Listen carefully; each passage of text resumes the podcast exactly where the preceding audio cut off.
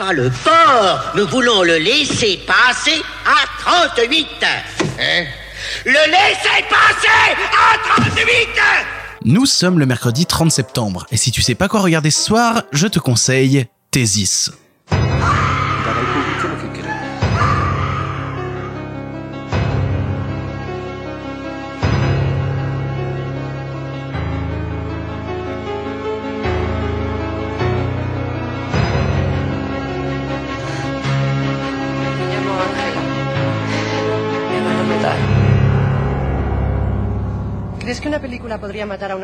C'est mercredi ou peut-être plus trop mercredi pour quand sortira cet épisode parce que je suis un peu à la bourre et je m'en excuse. Il y a beaucoup de travail qui se prépare en ce moment et j'en suis vraiment désolé.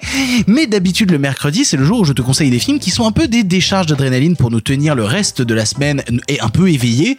Et pour cela j'avais envie de te parler du tout premier long métrage réalisé par l'espagnol Alejandro Amenabar en 96, Thésis. Alejandro Amenabar tu connais forcément ce réalisateur pour plusieurs raisons parce que juste après Thésis il a réalisé Abre los Oros ouvre les yeux qui a été remaké aux US dans Vanilla Sky. C'est aussi le réalisateur ensuite du film Les Autres avec Nicole Kidman ou encore de Mar Adentro ou Agora. Si tu n'as jamais vu tous ces films d'ailleurs, euh, va les voir, cours les voir, c'est vraiment sublime. Mais c'est son premier long métrage et comme je le dis assez souvent, moi j'aime bien les premiers longs métrages parce que c'est des films où tu sens une véritable envie de tout péter de la part du réalisateur. Il se dit j'ai peut-être qu'une seule chance de faire un film, donc je vais faire un truc fucked up, je vais aller très très loin.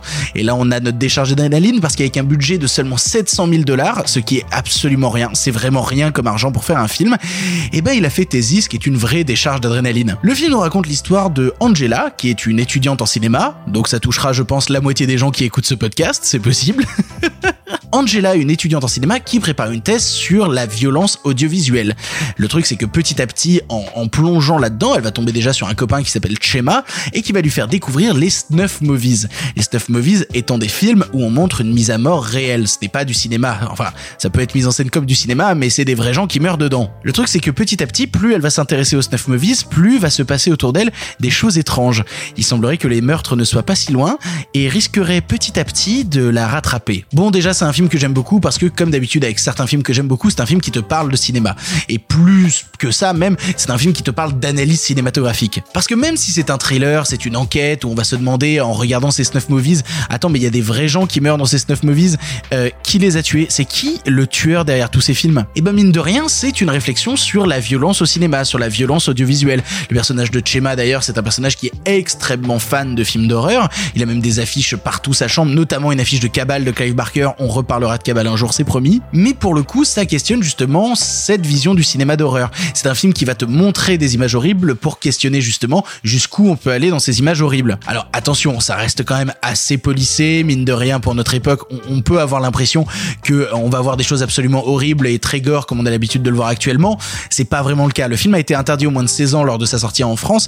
Il n'empêche qu'aujourd'hui, il reste assez soft. Soft en tout cas dans son imagerie parce que dans le propos, oui. Si tu veux entendre des gens hurler, tu vas entendre des gens hurler vu qu'ils regardent des vidéos où des gens meurent pour de vrai. Ce qui est fou d'ailleurs, c'est que euh, bon, au César espagnol qui s'appelle les Goya, le long métrage qui est donc le premier long métrage de Benabar a été multi récompensé. Il a eu le prix du Goya du meilleur film, du meilleur nouveau réalisateur, du meilleur scénario original, du meilleur montage, de la meilleure direction de production, du meilleur son et même du meilleur espoir masculin pour le personnage justement de Chema. C'est Alejandro Amenabar qui arrive et qui décide de foutre un grand coup dans le cinéma espagnol, de le réveiller, de questionner sa violence, de questionner les images que regardent les Espagnols en boucle. Et personnellement, je trouve ça juste formidable. Si tu ne t'es jamais penché sur euh, les films d'Alejandro Amenabar, bah déjà regarde tout, euh, tout ce qui est avant Agora, parce qu'après il a fait régression, c'est vraiment moins bien. Mais tout ce qui est avant Agora, ça vaut le coup d'y jeter un coup d'œil, notamment ses deux premiers films espagnols, Thésis et Ouvre les yeux, qui est bien mieux que son remake Vanilla Sky. Et pour commencer, Thésis, un mercredi, ouais, ça secoue. Ça secoue pas mal, on peut le dire. Pour ton information, le film est disponible en streaming chez Mubi, mais aussi en location chez Apple TV. Voilà, tu n'as maintenant plus d'excuses, tu sais quoi voir ou revoir ce soir, et si cela ne te suffit pas, rendez-vous demain pour un nouveau film.